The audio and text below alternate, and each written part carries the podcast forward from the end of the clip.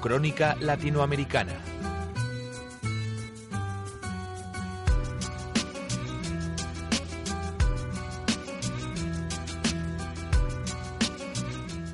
Pues pendientes también de ese repaso dentro de Latinoamérica, mirando, por supuesto, esa caída del crudo también, eh, cómo afectaría a los países de la región y vamos a repasarlo todo de la mano de Joaquín Robles, analista de XTV. Joaquín, muy buenos días.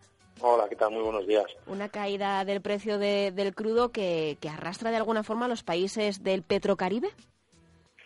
Sí, claro, eh, esta bajada del petróleo está teniendo, pues, eh, como es obvio, no daños colaterales, no, sobre todo con los aliados de Venezuela, no, con todos estos países del Petrocaribe, que eh, lo que hacen es disfrutar, pues, de unas condiciones óptimas, no. ya sabemos que más o menos al día reciben, pues, unos 100.000 barriles, no, de Venezuela eh, bueno, pues por eh, ciertos eh, acuerdos diplomáticos, ¿no? Que lo que les ayuda desde luego, pues es a, bueno, a, mermar de alguna manera todo ese gasto público y sobre todo a destinarlo, pues tanto para ahorros, ¿no? Vendiéndolo en el mercado directamente para programas sociales o proyectos de infraestructura.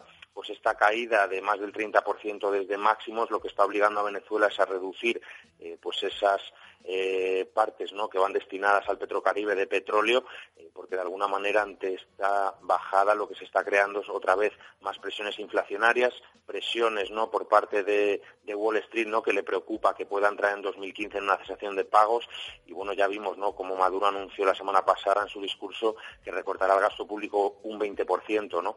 Entonces bueno está teniendo eh, consecuencias no en todos los países del Petrocaribe, especialmente pues tanto en Cuba, en Jamaica, en Guatemala, Salvador, República Dominicana y bueno eh, es lo que tiene no esta bajada eh, del petróleo ¿no? en los países sobre todo de América Central.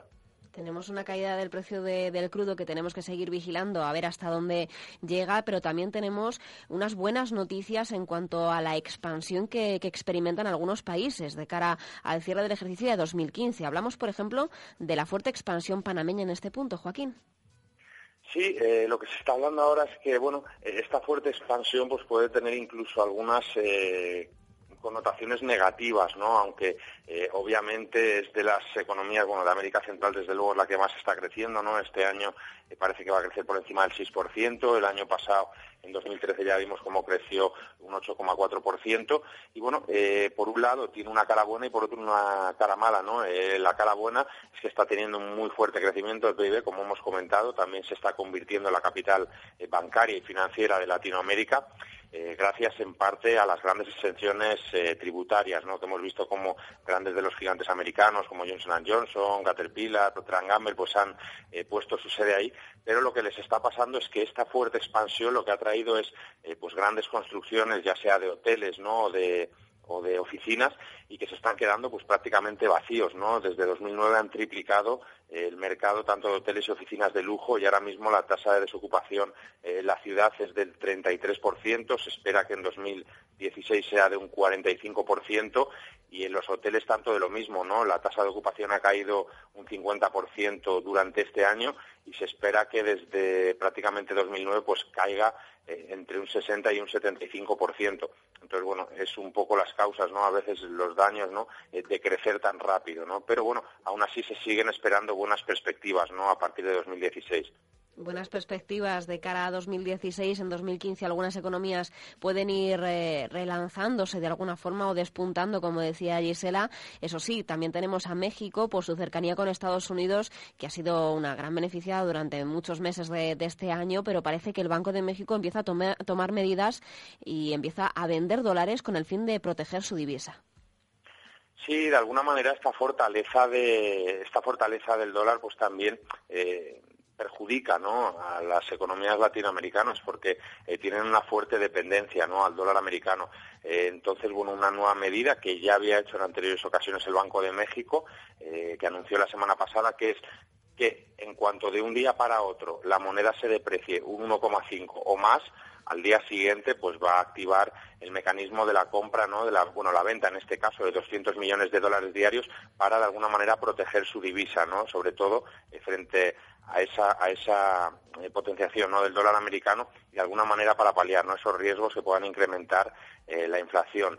Eh, prácticamente en el último mes, para que os hagáis la idea, pues eh, ha cedido ¿no? un 6% eh, el peso mexicano. Entonces, bueno, es una medida obviamente para proteger su moneda y que vamos a empezar a ver mucho más durante todo 2015 ¿no? en las economías latinoamericanas. Tendremos que estar muy pendientes del próximo ejercicio, cómo se vayan sucediendo todos los acontecimientos y de cuáles serán las claves que vayan marcando el rumbo de los mercados latinoamericanos en este caso, Joaquín. Pero si tuviéramos que recomendar un valor de cara a las Navidades, ¿cuál sería a juicio de XTB?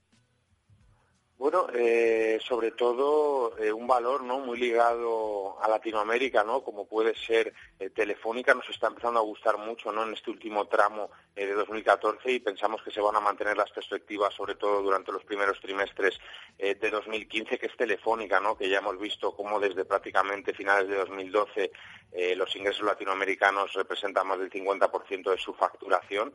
Y bueno, nos gusta mucho porque prácticamente desde enero de 2012 ha roto esa resistencia que tenía ahí en los 13,10 euros prácticamente, ya la hemos visto cerrar por encima de los 13,30 eh, euros, ¿no? Ya acumula una rentabilidad eh, de prácticamente un 19%, ¿no? En lo que va de año y eh, desde luego si queremos ver cómo el IBEX 35 no rompe resistencias y rompe esos 11.150 puntos, pues va a ser de la mano de los grandes eh, y quién sino que Telefónica. De hecho, eh, esta ruptura no de resistencias coincide también ¿no? con la ruptura que están teniendo los sectoriales ¿no? de telecomunicaciones. Entonces, bueno, seguimos, la verdad es que muy optimistas, ¿no? Hasta ahora parecía que llevábamos prácticamente tres años en un rango lateral en Telefónica, pero bueno, parece que ahora podemos romper resistencias que eh, bueno eh, pueda volver no quizás a esos primero con ese objetivo de 13.60 pero que pueda volver a estar por encima de los 14 euros y sobre todo que ayude no al IBEX 35 a romper esa resistencia no que parece imposible durante todo este 2014 nos vamos a quedar entonces para estas navidades con Telefónica y, veremos a ver su evolución de cara al cierre del ejercicio. Joaquín Robles analista de XTV gracias por estar una semana más con nosotros y les espero el próximo martes. Perfecto, pues muchas gracias y un saludo.